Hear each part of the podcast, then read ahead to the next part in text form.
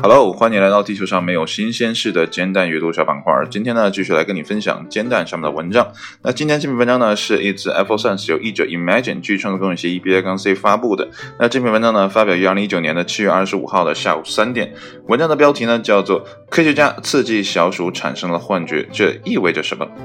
呃，这个标题呢，让我联想起小的时候看的《骇客帝国》哈，因为看完那篇电影之后呢。我就在想啊，我是不是真的啊活在这个世界之上，真的活在这个世界上，而不是像电影当中呢插个管子，虚拟的活在这个世界之上。当然了，这一切呢并没有办法得到答案。不知道呢，今天这篇文章呢能不能解开一点点的疑窦啊？呃，因为也不好说啊。这个在小鼠身上啊才刚刚开始实验，那么到人呢，我估计还有很长的一段路要走啊。那不管怎么说呢，还是先看文章是怎么说的啊。那么科学家们呢瞄准了老鼠的特定的神经元，操作了一番，那么小鼠呢就被骗了，产生了幻觉。无疑呢，这项研究具有一些令人兴奋的潜在的医学应用价值，但可能呢会构造出一个充满谎言的世界。在那里呢，你无法分辨你看到的、听到的、触摸到的是真是假。那么传统的光遗传学的实验当中呢，通常要让脑细胞产生光敏感蛋白质，再用呢光脉冲加以刺激这些蛋白质。那么斯坦福大学的哎这个教授的名字很长啊，我就简称为 K.D. 啊。那么 K.D. 教授呢，使用红外线刺呃激光，因为呢它能比传统的蓝绿光呢更精确的瞄准特定的神经元。当老鼠呢看到特定的图像时呢，K.D. 教授呢识别出了视觉皮层当中受到刺激的神经元。那么在本次实验当中呢，屏幕上显示的是平行的水平线或垂直线，表明呢受到了呃激活。那么当这些线条呢朝着某一特定的方向时呢，老鼠们呢会舔管子；那么转换方向时呢则不会舔。那么在科学杂志上呢，K.D. 教授报道说呢。当仅仅只有二十个神经元受到光刺激，并与特定方向下的反应吻合时呢，它们就能够诱发周围脑细胞的活动。那么这使得呢老鼠们产生了幻觉，看到了并非真实存在的东西。那么其实呢，在三年前，另一个研究小组呢，使用同样的方法或者是技术呢，诱导老鼠产生了啊这个呃视觉啊，产生了视觉，而不是幻象哈。那么当时呢，呃的研究目标呢，并不明确，他们知道了。他们正在使老鼠看到一些不存在的东西，呃，但是呢，不能确定他们看到的究竟是什么。K.D. 教授呢，说不出老鼠的幻觉呢有多么逼真，也许呢，它看起来呢仍然很模糊啊，不清楚。但尽管如此呢，它诱导出的幻觉呢已经足够的接近真实了，老鼠们能够认出它们，并且呢知道在适当的时候做出舔的行为。那这表明呢，幻觉不会假到哪里去。那么 K.D. 教授呢，在一份声明中说呢，动物产生了。幻觉，大脑也看到了假象，所以呢，我们要么是在重现自然的感知，要么是在创造一个非常类似的东西。虽然呢，这项工作仍然处在初期阶段哈，但这项工作的可怕之处在于呢，它也可能使人类啊这个产生幻觉。当一个国家呢提供了另一个国家的伪造这个犯罪证据时呢，战争就开始了。想象一下，如果呢他们能够让自己的人呢相信了这些幻觉，会有什么样的后果？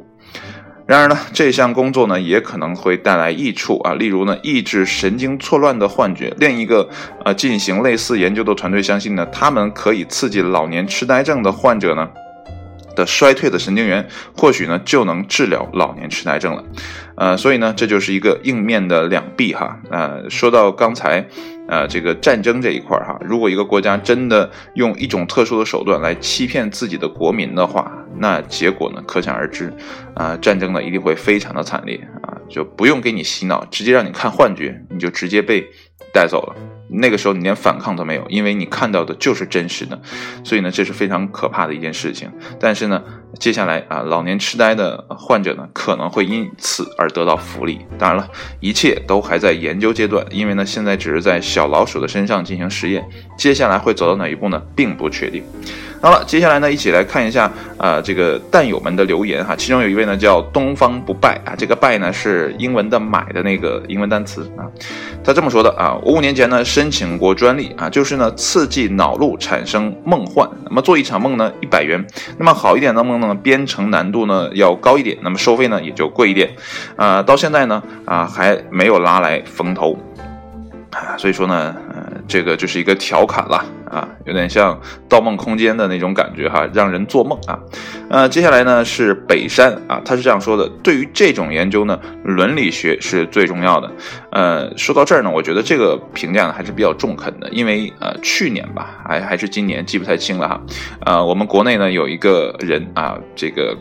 改良了某些基因啊，让呃这个孩子呢降生到啊人世当中啊，然后呢是改良什么呢？就是让他获得天生的呃艾滋病的免疫啊。这个在医学当中呢啊，这个或者科学当中呢掀起了一场啊血雨腥风啊，就大家疯狂的批判这个人哈，就说这个你会更改人类的基因图谱啊，它不单单是两个人的问题，还是两个孩子的问题，这可能是整个人类的呃一个灾难，因为你不知道它会带来什么样的后果。你现在觉得说，呃，这个呃，增加了啊，对艾滋病免疫的这个病毒呢，对孩子未来这个不得艾滋病呢，是一个非常好的行径。但是呢，你放到整个人类社会当中去看，啊，这种操作是不是会对后续的整个人类的基因库造成危害？你并不知道。但是呢，你确确做了这样的一个实验啊，而且这个实验呢，确确实实应用到人的身上，这个孩子也来到这个世界当中。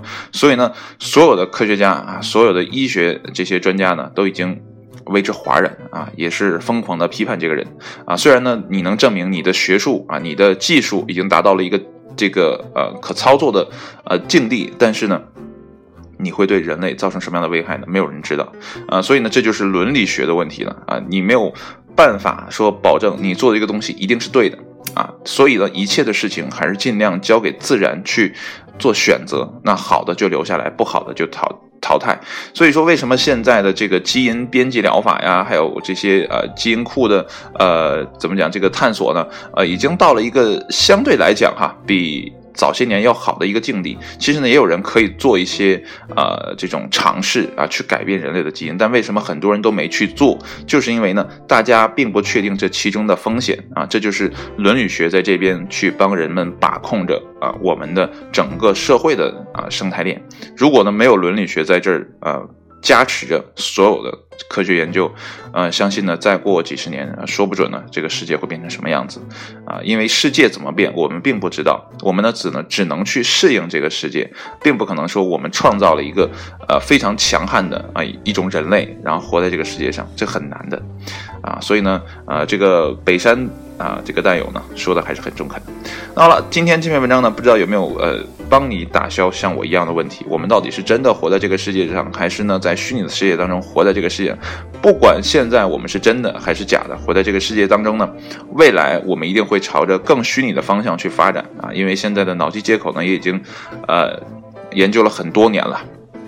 也有一些些的成果，再加上呢，啊，VR 啊，AR 的这些呃外设技术的加持啊，谁知道未来会到了一个什么样的境界？十年前呢，我们正在用的是三 G 手机，那么十年后的今天呢，我们用的是四 G，眼看着就要迈进五 G 了，所以时代真的很快，没有人能告诉你接下来的十年五年会发生什么样的事情，那一切呢都在不言当中。好了，闲话少叙了啊，那今天的文章呢就跟你分享到这里，谢谢你的收听，我们下期节目再见，拜拜。